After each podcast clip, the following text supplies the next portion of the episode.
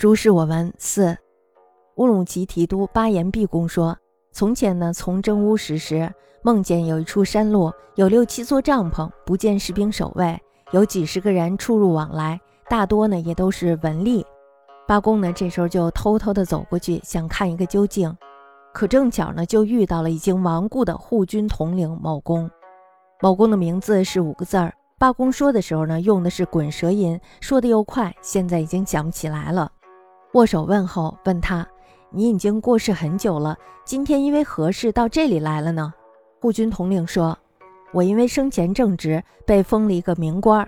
那么现在呢，随军登记阵亡的官兵。”八公这时候就见到办公桌上有许多的登记册子。有黄的、红的、紫的、黑的这几种颜色。于是呢，便问：“这是按照旗子来划分的吧？”某公呢，这时候微微一笑说：“哪有紫旗和黑旗呢？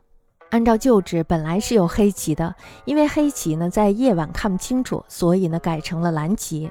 此公呢大概碰巧不知道吧？这是用来区分甲乙等级次第的。”八公就问了：“怎么划分次第呢？”某公回答说。痴心为国、奋不顾身的登记在黄册上，严守军令、宁死不屈的登记在红册上，随众冲锋战死的登记在紫册上，仓皇奔逃、无路求生、被践踏而死、追歼杀头的登记在黑册上。八公问：同时受命、同时参战、血溅横尸、战场混乱，哪能一一区分、毫无差错呢？某公说：这就只有明官能分辨了。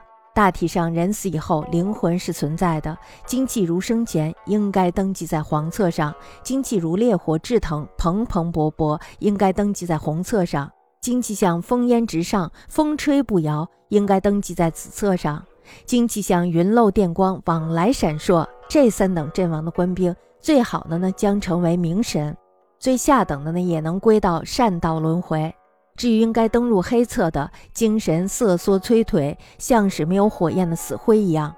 杨氏的朝廷褒扬忠义时，虽然呢连他们的丧事也很隆重，但是呢在阴曹地府却按照普通的鬼魂来对待，不再认为他们是为国阵亡的魂魄。八公呢侧耳恭听，心里又害怕又佩服。他正想叩问一下自己的将来，忽然呢被炮声惊醒。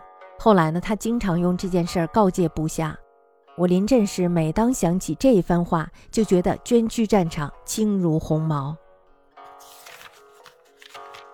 乌鲁木齐提督八公言毕言：昔从征乌石时，迸指一处山路，有六七行卧而不见兵卫，有数十人出入往来，亦多次闻吏。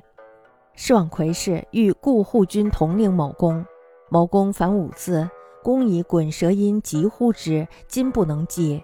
握手相劳苦。问公九世今何事到此？曰：我以平生卓职，得受名官，今随军籍即战磨者也。见其脊上朱侧，有黄色、红色、紫色、黑色数种。问此以旗分耶？微审曰：安有紫旗、黑旗？按虽旧制本有黑旗。虽黑色，夜中难辨，乃改为蓝旗。此公盖我未知也。此别甲乙之次第耳。问：此地安在？曰：赤心为国、奋不顾身者登黄册；恪守军令、宁死不挠者登红册；随众驱驰、转战而没者登紫册；仓皇奔溃、无路求生、蹂躏烈尸、追歼断斗者登黑册。问。同时受命，血溅横尸，岂能一一区分，毫无喘物？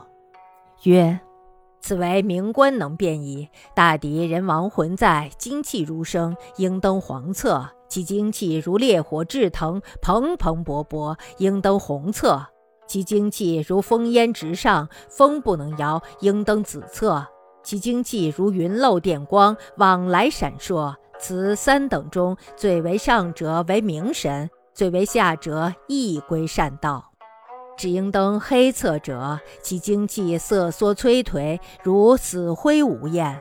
在朝廷包崇忠义，自一力哀荣；阴曹则以长轨视之，不复尺数矣。